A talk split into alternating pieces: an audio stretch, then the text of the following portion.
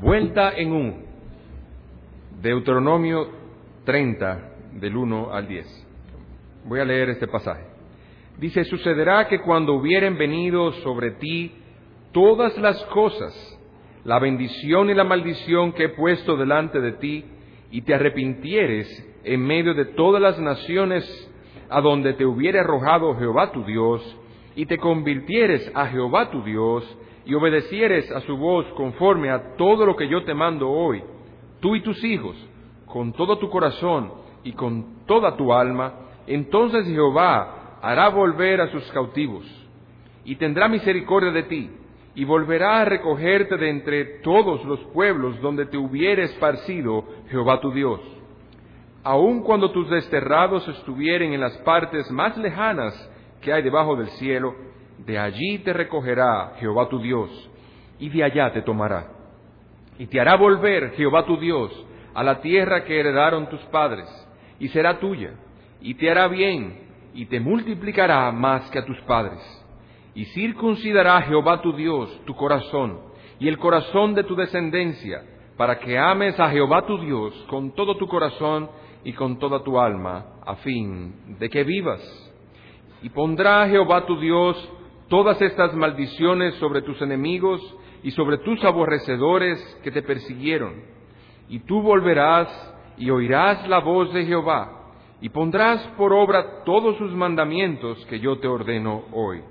Y te hará Jehová tu Dios abundar en toda obra de tus manos, en el fruto de tu vientre, en el fruto de tu bestia, en el fruto de tu tierra, para bien.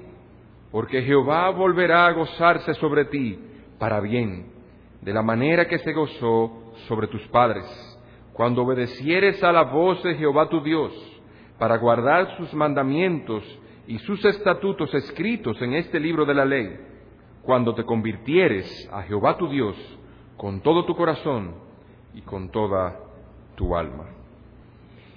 En las grandes autopistas, eh, en las grandes estructuras viales de países que podemos ver en, a través del Internet o si quizás alguien haya visitado, quizás ha tenido la oportunidad de ver, de ver que en estas grandes autopistas es difícil devolverse. Nosotros aquí en nuestro país, un país pequeño, nosotros vamos por la autopista Duarte y se nos pasó la salida de Bonao o la salida de La Vega.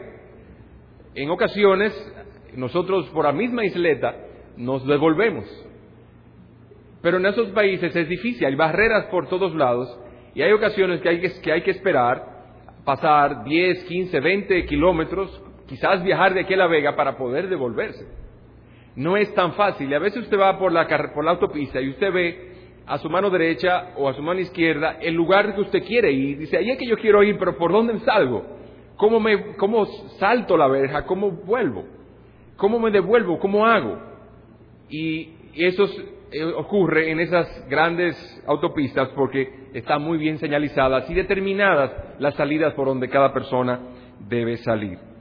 Entonces, la persona está en una autopista grande, se pasó de donde debe ir, se distrajo, ¿cómo vuelvo atrás? Y ese es, de modo semejante, una pálida ilustración de lo que quisiéramos traer a sus mentes en esta mañana. Nosotros vamos en una autopista y Dios nos llama, vuélvete, vuélvete en U. Y nosotros oímos a ocasiones y decimos, ¿cómo me devuelvo? O simplemente decimos, no necesito devolverme. Y ese es el caso tuyo, amigo. Tú vas por la autopista de la vida y tú piensas que no necesitas devolverte, que tú tienes suficiente justicia, que tú has hecho suficiente bien, que das limosna todos los días, eres una, persona respetable en la sociedad y por lo cual cuando te dicen devuélvete, dice, pero que no tengo por qué devolverme. Conviértete, no tengo por qué convertirme. Arrepiéntete, pero ¿y por qué? Yo no he hecho nada malo, no he matado a nadie, no he robado, no he hecho nada digno de lamentarse. Pero Dios en esta mañana, y es nuestro propósito, si Dios así nos asiste, quisiéramos mostrarte que a pesar de que tú vas por una autopista en la que quizás tú te sientes muy cómodo viajando a 100 kilómetros por hora y con un destino que tú mismo te has predeterminado y tú piensas que vas a llegar a un lugar, Dios te ha dicho, tú vas a llegar a un lugar muy diferente al que tú piensas que vas a llegar. Solamente si me haces caso y te devuelves en un, podrás llegar a donde tú realmente quisieras llegar. Las palabras que vemos aquí son las palabras de Moisés, dada en el libro de Deuteronomio. Deuteronomio significa precisamente la repetición de la ley, la ley dada en Levíticos. Moisés en sus últimos días, el pueblo iba a cruzar la tierra prometida y Moisés no la iba a cruzar.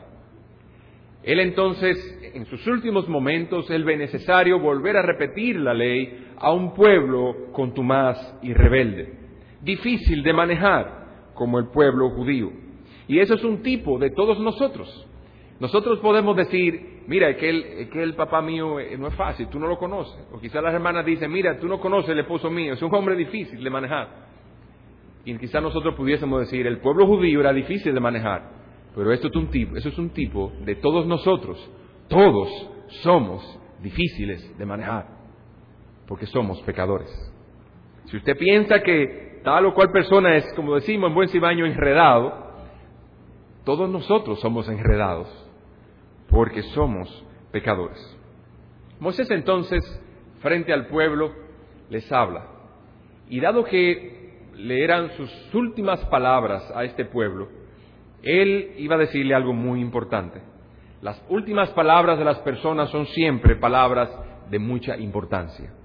Y él quiere enfatizar mucho lo que ha de decir. Y hay una cosa en la cual él les enfatiza mucho, y eso es lo que vamos a ver en esta mañana. Veamos primeramente, y eso veremos, la promesa establecida. En segundo lugar, veremos la condición de esa promesa. Veamos primeramente la promesa establecida del versículo 1 al versículo 4. Sucederá que cuando hubieren venido sobre ti todas estas cosas, la bendición y la maldición que he puesto delante de ti, y te arrepintieres en medio de todas las naciones a donde te hubiera arrojado Jehová tu Dios, y te convirtieres a Jehová tu Dios y obedecieres a su voz conforme a todo lo que yo te mando hoy, tú y tus hijos, con todo tu corazón y con toda tu alma, entonces Jehová hará volver a tus cautivos y tendrá misericordia de ti y volverá a recogerte de entre todos los pueblos donde tuviere esparcido Jehová tu Dios. ¿De qué está hablando Moisés? Él dice que él viene desarrollando un discurso sobre el pueblo y le está hablando de las bendiciones que tendrían si obedecieran a Dios y las maldiciones que vendrían sobre ellos si no obedecieran. Y entonces Él le dice, después que tú hayas caído en un pueblo lejano, un pueblo que te ha llevado cautivo, que ha sido castigado por Dios, cuando estés allá y te acordares, entonces, y te convirtieres, Jehová te volverá a traer. Entonces Él establece una promesa, yo te haré regresar a tu tierra. Pero ¿qué tipo de promesa es esta? Es una promesa condicional. Por eso él dice, sucederá que cuando hubiere venido sobre ti, una promesa condicional es aquella entonces que es dada bajo ciertos términos. Por ejemplo, cuando nuestros hijos están en el colegio y queremos estimularlos a algo, en ocasiones los padres ven necesario, adecuado, decirle, mira, si sacas buena nota, te voy a regalar un regalo, un juguete que tú deseas mucho, te voy a hacer un regalo. Y el joven, el muchacho, se estimula por la promesa que le ha dado su papá. Pero es una promesa condicionada a que, a que saque una buena nota. Así que Dios dice aquí, si tú estás en un pueblo, estás cautivo allá, y te acordares y te arrepintieres y te convirtieres, yo te haré volver de allá. Es una promesa condicional. Esta situación fue vivida por Israel siglos después, cuando fue llevado cautivo a Babilonia. Después de haber entrado a la tierra prometida, haber tenido muchas bendiciones, se apartó de Dios. Dios ve necesario eh, castigarlo, le envió profetas, videntes, le predicó la palabra, no se arrepintieron y fueron llevados cautivos. Y en la cautividad, él le dice, cuando eso ocurra, Moisés desde ese momento, cientos de años antes, profetizó lo que había de hacer y les dio entonces una salida. Cientos de años, años antes de haber recorrido ese camino, Él les estableció la vuelta en un ¿cómo podrían regresar a Dios? Pero siendo esta una promesa condicional, no solamente era dada al pueblo judío, sino a todos aquellos que están dispuestos a someterse a los términos que Dios ha planteado. A todo aquel que quiere, que oiga y quiere someterse a los términos de Dios, aplique esta promesa. Mira el versículo 10 también, donde se repite y cierra lo que dice Moisés. Cuando obedecieres a la voz de Jehová tu Dios para guardar sus mandamientos y sus estatutos escritos en este libro de la ley, cuando te convirtieres a Jehová tu Dios con todo tu corazón y con toda tu alma. ¿Cuál es entonces la intención de la promesa? La intención de la promesa es asegurarnos que aún el más grande pecador tiene una posibilidad de volverse en un. Usted pudiese ser un pecador perverso, un pecador tremendo, perdido, pero aún los más grandes pecadores tienen la posibilidad de volverse en un hacia Dios. Y este es el propósito precisamente del pacto de la gracia, que da un lugar al arrepentimiento, da lugar a que nosotros, si caemos el pecado, nos da la promesa de recibir perdón, el cual el pacto de, los, de las obras y de la absoluta inocencia no nos permite. El pacto de la inocencia o de las obras es un pacto, es como si fuera, anduviéramos en esa gran autopista. Nosotros andamos por la gran autopista de la vida y nosotros vemos la vida y vemos que vamos bien, vemos a una buena, vamos a una buena velocidad, vamos en el lugar correcto, nosotros pensamos que vamos bien y veamos que, pero la, esa autopista, la autopista de la inocencia, no tiene vuelta en un, no hay cómo devolverse. Y esta autopista, no, si nosotros estamos ahí, pensamos que no necesitamos devolvernos. Y se supone que todo aquel que va por ella no necesita devolverse, porque es inocente, es perfectamente inocente. Ahora yo te pregunto a ti, ¿tú eres inocente? ¿Tú nunca has pecado?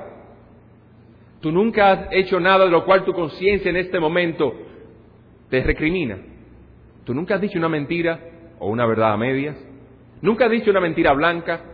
¿Nunca has hablado y murmurado de nadie? Nunca ha tenido malos pensamientos, nunca ha visto nada prohibido.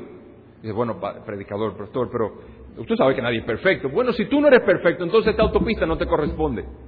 La autopista de la inocencia no puedes transitar por ella, porque entonces necesitas volverte, porque eres culpable. Pero, ¿cuál es el problema del hombre? Que siendo culpable, él insiste en andar por esta autopista. ¿En base a qué? A su propia justicia.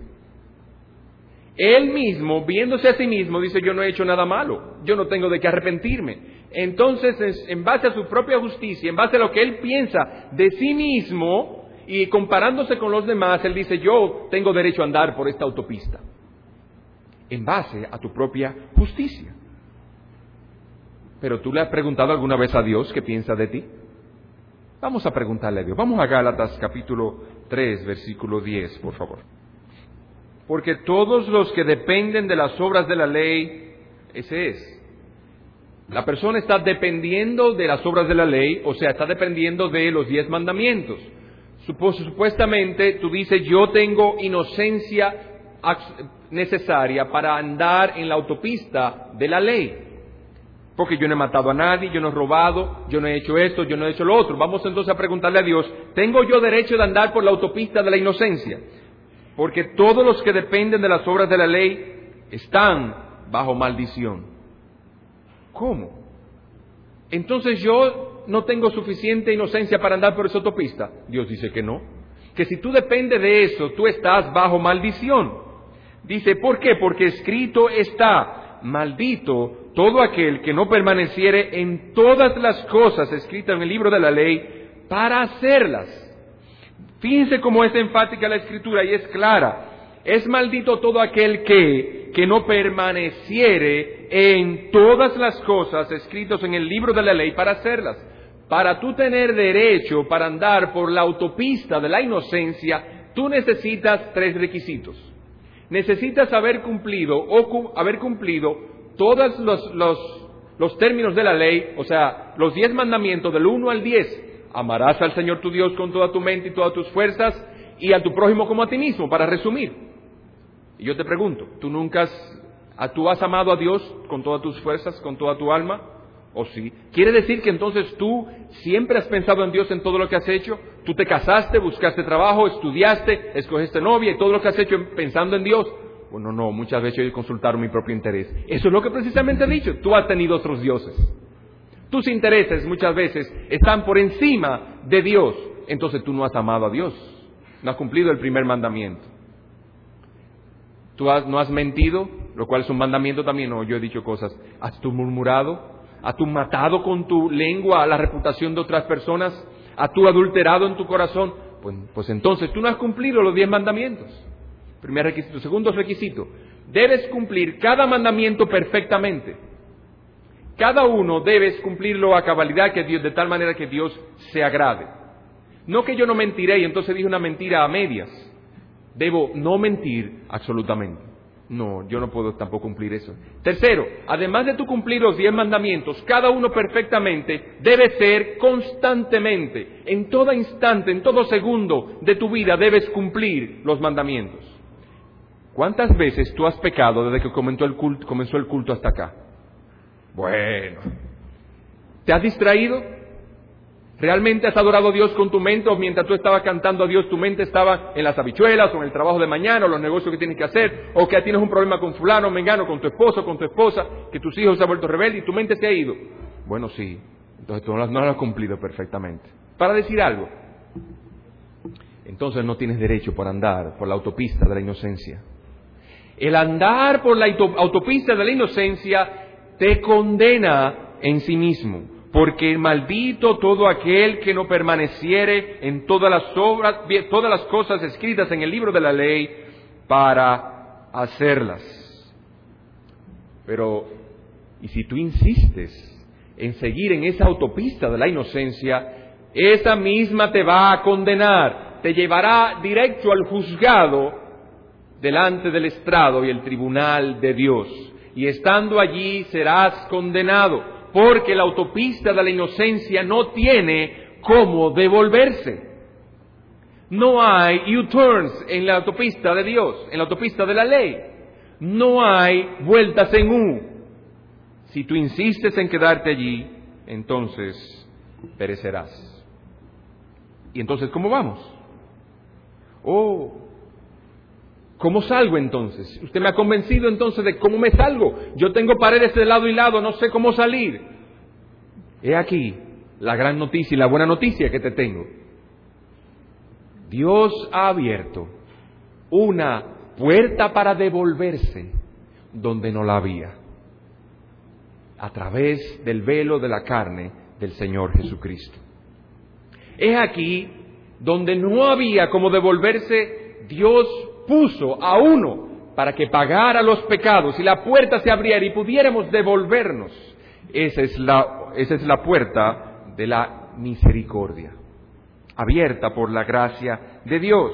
Entonces, mientras la autopista de la, inocencia no da lugar al arrepentimiento o a devolverse, la gracia de Dios en Jesucristo sí te ofrece una alternativa en esta mañana de la cual te hablamos, que tú puedes devolverte de tu mal camino que para ti parece bueno, pero que para Dios es malo, y Él es tu juez, te da la oportunidad entonces de devolverte, otorgando al pecador que se arrepiente perdón de pecados.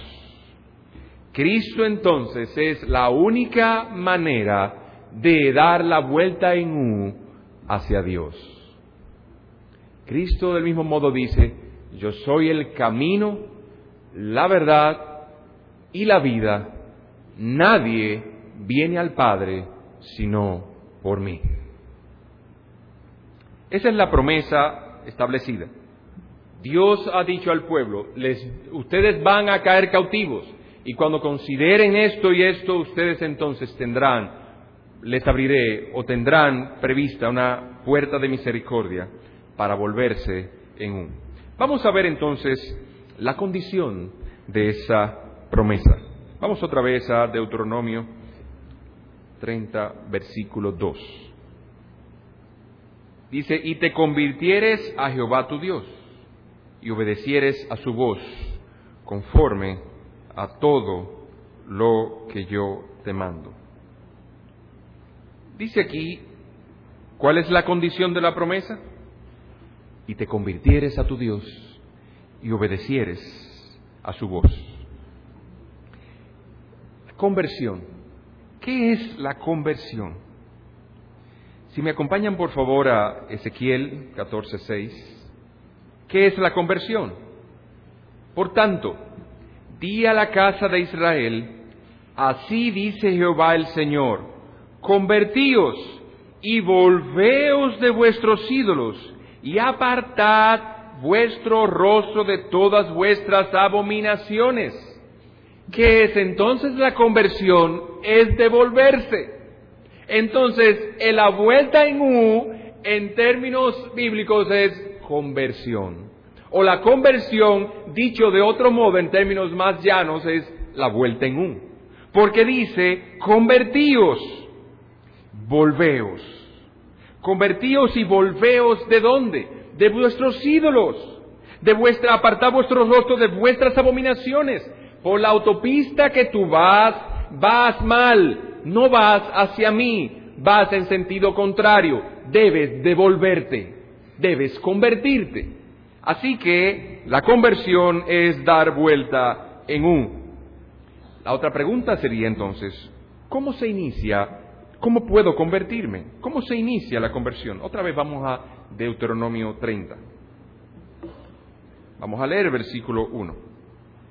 Deuteronomio 30, 1. Dice el texto, sucederá que cuando hubieren venido sobre ti estas cosas, la bendición y la maldición que he puesto delante de ti, y te arrepintieres en medio de todas las naciones a donde te hubiera arrojado Jehová tu Dios.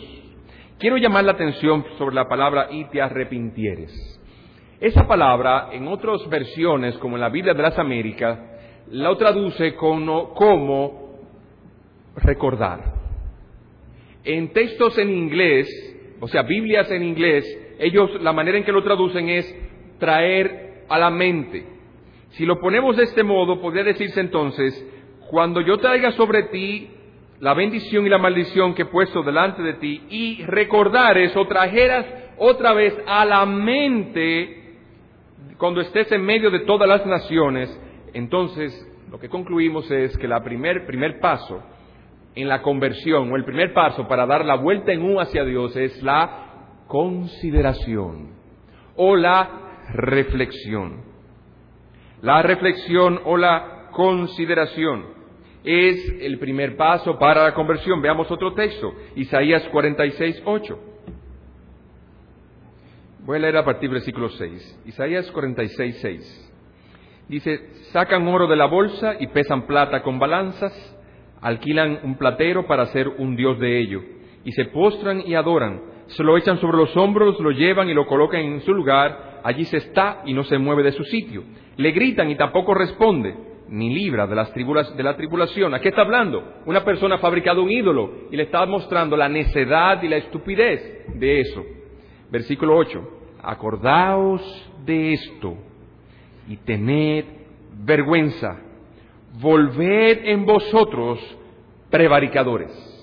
Entonces dice, acordaos de esto y tened vergüenza, volved en vosotros. La primera obra, el primer paso para una persona, volverse otra vez a Dios, volver en uno hacia Dios, es la consideración, es la reflexión. La pregunta es, ¿y en qué he de reflexionar? Otra vez vamos a Deuteronomio 30 en qué de reflexionar, dice el versículo 1 de capítulo 30 de Deuteronomio. Sucederá que cuando hubieren venido sobre ti todas estas cosas, la bendición y la maldición que he puesto delante de ti, entonces ¿de qué te está diciendo Dios? Dios le está diciendo, cuando tú, cuando tú estés en aflicción, cuando tú estés cautivo allá, y en este caso era Babilonia profetizado, vuelve a tu mente la bendición y la maldición que yo te profeticé y que está escrito en la Biblia. Reflexiona sobre eso y vuelve en un. ¿Y en qué situación estarán ellos en ese momento? en aflicción, en estrechez, en sufrimiento. O entonces aprendemos que uno de los mejores instrumentos que Dios usa para traer a una persona al arrepentimiento es el sufrimiento y la aflicción. El sufrimiento y la aflicción, cuando una persona piensa en todo el bien que ha perdido, cuando piensa en todo el bienestar que ha, que de la cual ha caído por causa del pecado, cuando piensa en la miseria, en la angustia en la cual está en ese momento, él reflexiona sobre eso. Y si Dios bendice esa reflexión, vendrá a Dios otra vez. De seguro que si ellos, si tú amigo estás aquí, piensas o pensares que en medio de tu angustia y tu sufrimiento y tu, y tu insatisfacción por esta vida, piensas que hay un camino para volver a la paz otra vez, seguro que lo irías con rapidez. He aquí lo que le está diciendo. Reflexiona y vuelve a Dios. Da la vuelta a Dios en un. Le voy a dar un ejemplo adicional. Vamos a Lucas 15, 14, por favor. Hablando del hijo pródigo. Ustedes saben la historia, la parábola del hijo pródigo. Un hijo, un hombre tenía dos hijos y ese uno de los hijos le pidió a su padre la herencia en vida y el padre se la dio. Y el versículo 14 dice, y cuando todo lo hubo malgastado, vino una gran hambre en aquella provincia y comenzó a faltarle. Si llamáramos a, eh, pudiéramos poner un título a esto, diríamos es una persona que está en aflicción. Oh, pero no solamente porque he malgastado las cosas, muchos de nosotros también estamos en la misma situación porque hay una crisis mundial. Tú pudieses entonces estar en la misma situación, porque te puede estar faltando. Pero mira lo que pasó con el hijo pródigo, versículo 16. Y deseaba llenar su vientre de las algarrobas que comían los cerdos, pero nadie le daba. En buen cibaeño se estaba comiendo un cable. Versículo 17.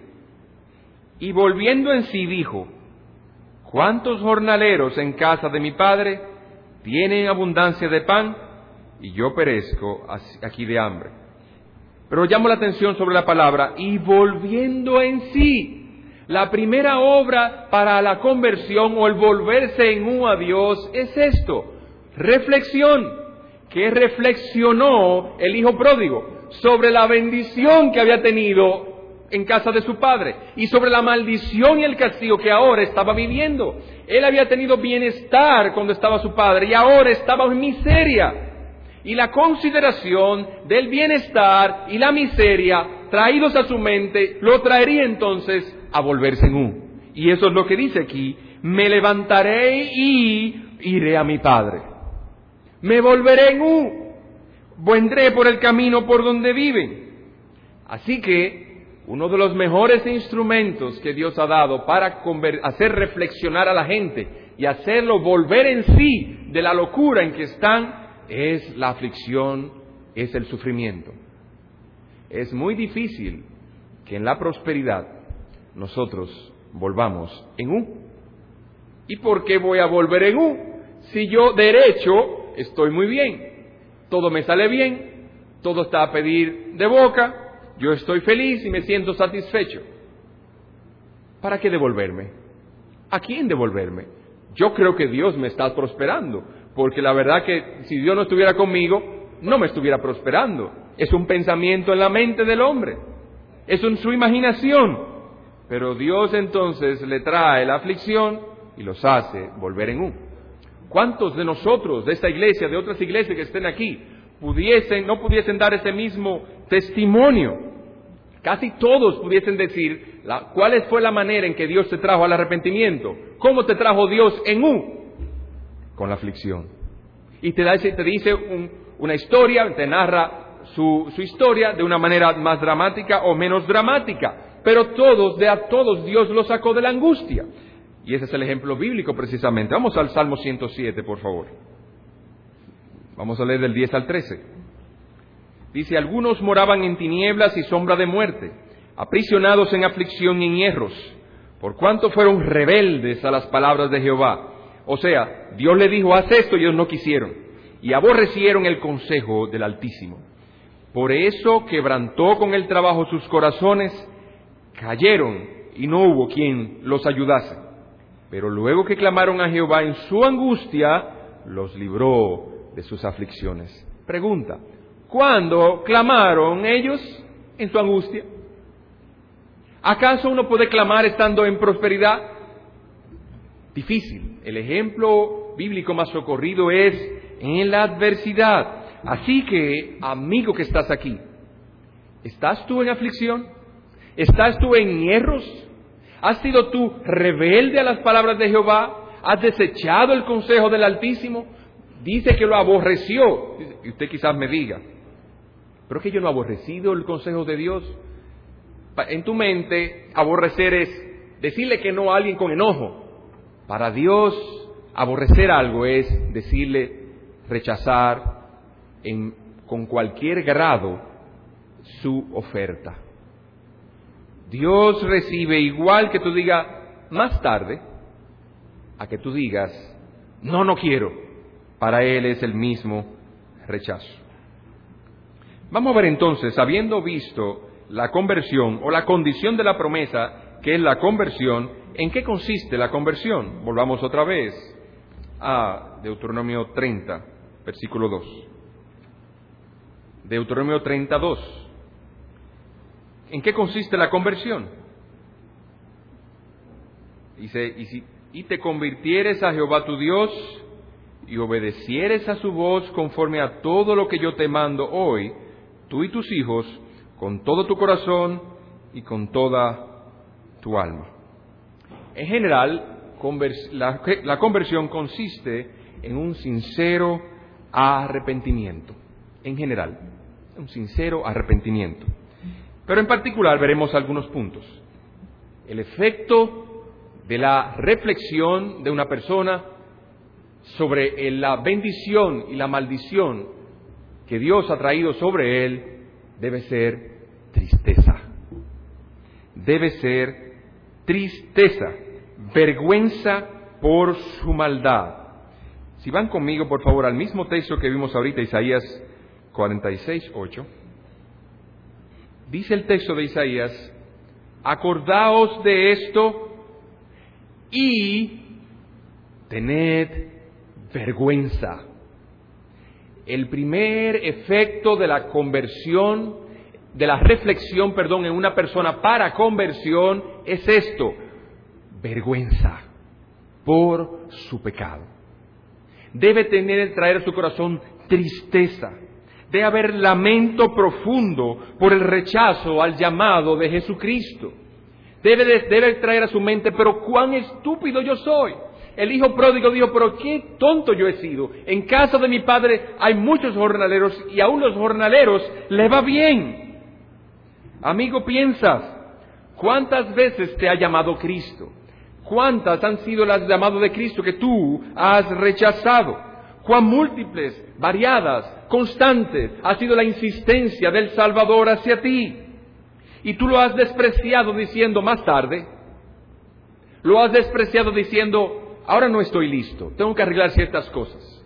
Lo has despreciado joven cuando tú has dicho, cuando yo sea viejo. Aún estoy muy joven para eso. Lo has despreciado cuando tú has dicho, no tengo tiempo. Lo has despreciado cuando tú has dicho, yo no, te, he hecho nada malo de que tenga que arrepentirme. Mientras tú estés transitando en tu mente por la autopista de la inocencia, siempre habrá en tu mente una razón por la cual tú digas, yo no he hecho nada malo.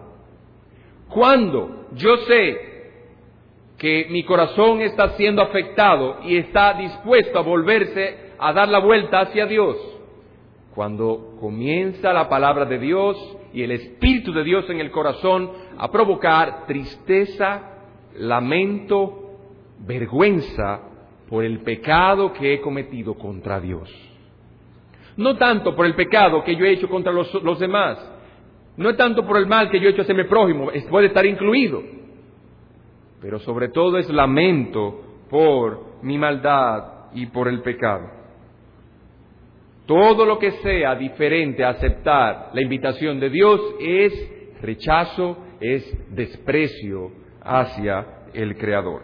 Pero no solamente el efecto de la reflexión y consideración, es la tristeza y el lamento, sino que el efecto de la reflexión y consideración no debe ser otro que obediencia. Vamos otra vez a Deuteronomio. Y te convirtieres a Jehová tu Dios y obedecieres a su voz. Y obedecieres a su voz. Entonces, la obediencia es el alma y la vida de la conversión. La obediencia a Dios es el alma y la vida de la, de la conversión. En la reflexión usted puede tener, traer tristeza al corazón, puede haber lamento y vergüenza, pero si eso no lo lleva a usted a obedecer, no es más que un melodrama, no es más que un drama salido de una novela barata. Ah, ¿usted ve, veía, usted ve novela, pastor? No, no, cuando yo era impío, veía novela. Sí, y todo lo que yo me acuerdo, yo no, me acuerdo de ninguna telenovela, pero todo lo que yo me acuerdo de la novela, hay grito y grito y lloro. Pero ¿por qué tú lloras? Yo no sé, pero están llorando también. Todo el mundo está llorando. Entonces, lo que caracteriza al telenovela es lloro. Pues déjeme decirle, cuando Dios trae eso a, su corazón, usted trae reflexión y lloro y grito, pero si usted no obedece, eso es un melodrama. Todo es una mera eh, acto exterior. Si no se obedece a Dios, todo lo anterior no tiene validez. Miren lo que hizo el hijo pródigo. Él lamentó, él reflexionó, lamentó, sintió vergüenza y obedeció y volvió a su padre. ¿Qué hay que hacer? Obediencia. Vamos a Hechos 17:30, por favor, el Nuevo Testamento. Hechos 17:30. Dice así la escritura. Pero Dios, habiendo pasado por alto los tiempos de esta ignorancia, ahora manda a todos los hombres en todo lugar que se arrepientan. ¿Qué manda Dios a todos los hombres?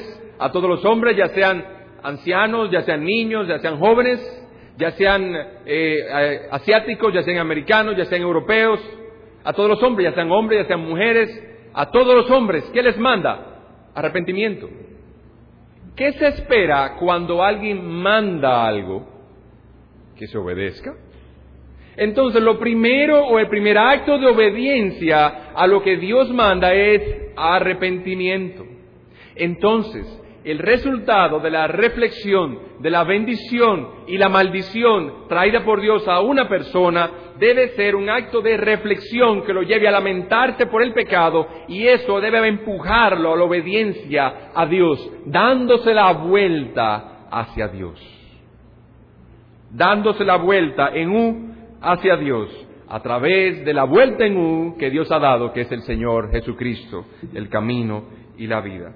La pregunta sería entonces, ¿cómo debe ser la obediencia? Vamos otra vez a Deuteronomio 30. ¿Cómo debe ser la obediencia? Veamos el versículo 8. Dice, y tú volverás y oirás la voz de Jehová. Entonces la obediencia nuestra debe ser buscando oír la voz de Jehová. Es un buscar diligente. No hay retrasos, no hay dilaciones, no hay justificaciones, no hay buscar explicar lo que estoy haciendo. Es simplemente oigo y obedezco. Hermano, la diferencia entre un cristiano débil y un cristiano crecido en la fe no es el tiempo que tiene la iglesia. No es el tiempo de convertido, es la prontitud en la obediencia. Mientras más diligente es en obedecer, más bendición viene de Dios para que siga obedeciendo. Por el contrario, si tú oyes la voz de Dios y eres tardo para obedecer, espérate porque yo tengo cosas que hacer, ahí, pero que yo estoy muy deleitado aquí, pero que entonces esos peros son pasos que te retrasan tu crecimiento.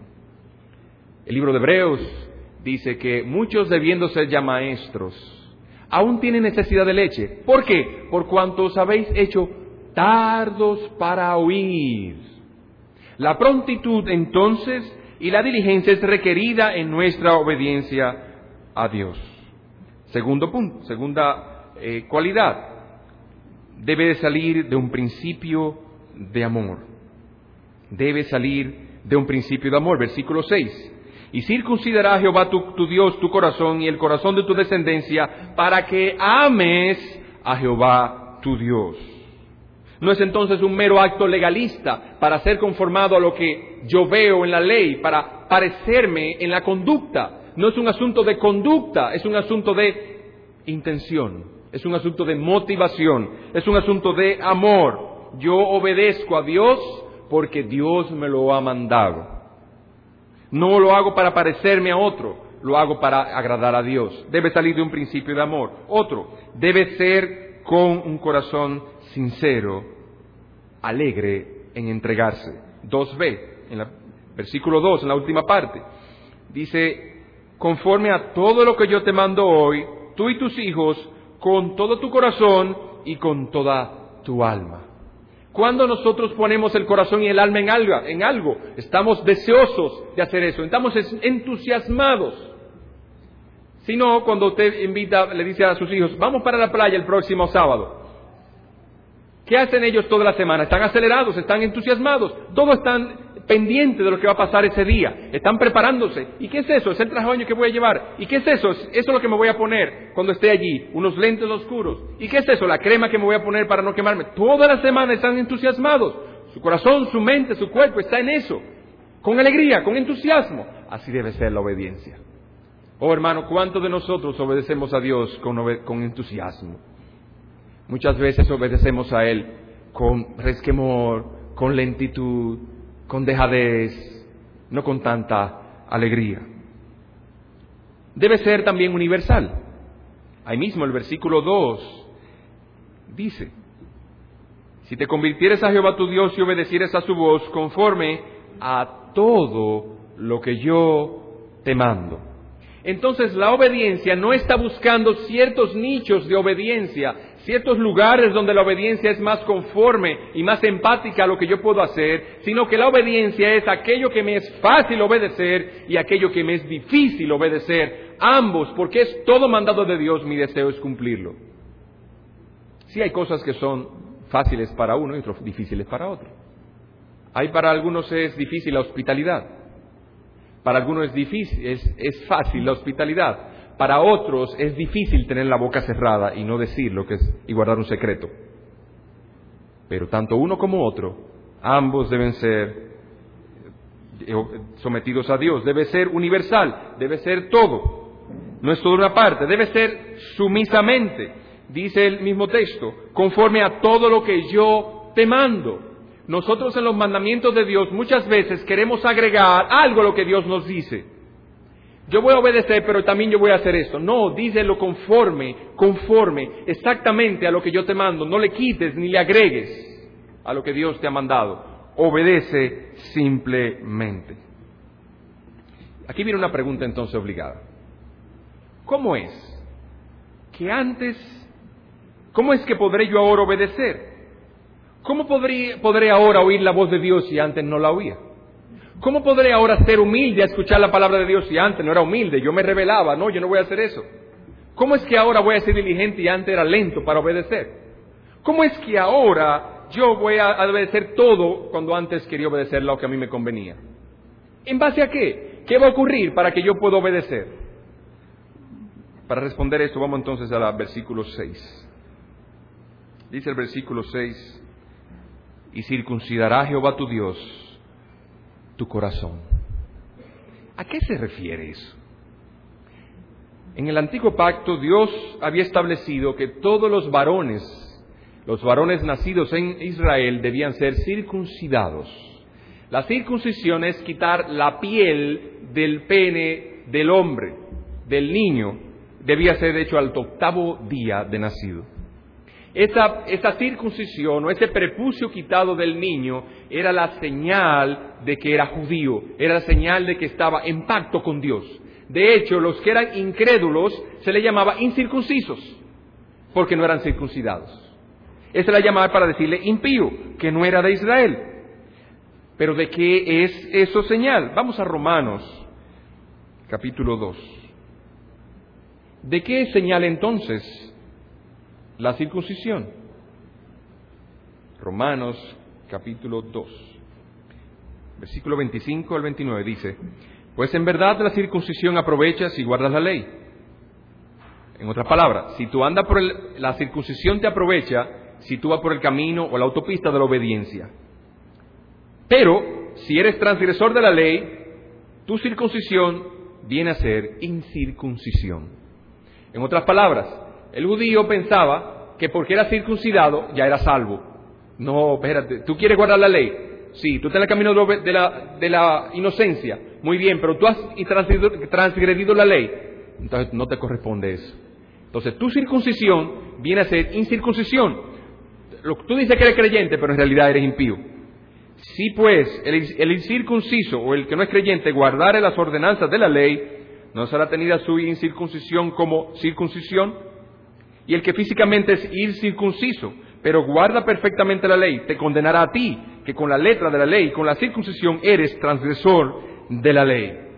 Entonces, al judío Pablo le está demostrando que a pesar de que él dice que es salvo porque es circuncidado, dice no, lo que es realmente, lo que realmente salva una persona no es la operación en su carne, es la operación en su corazón. Versículo 28.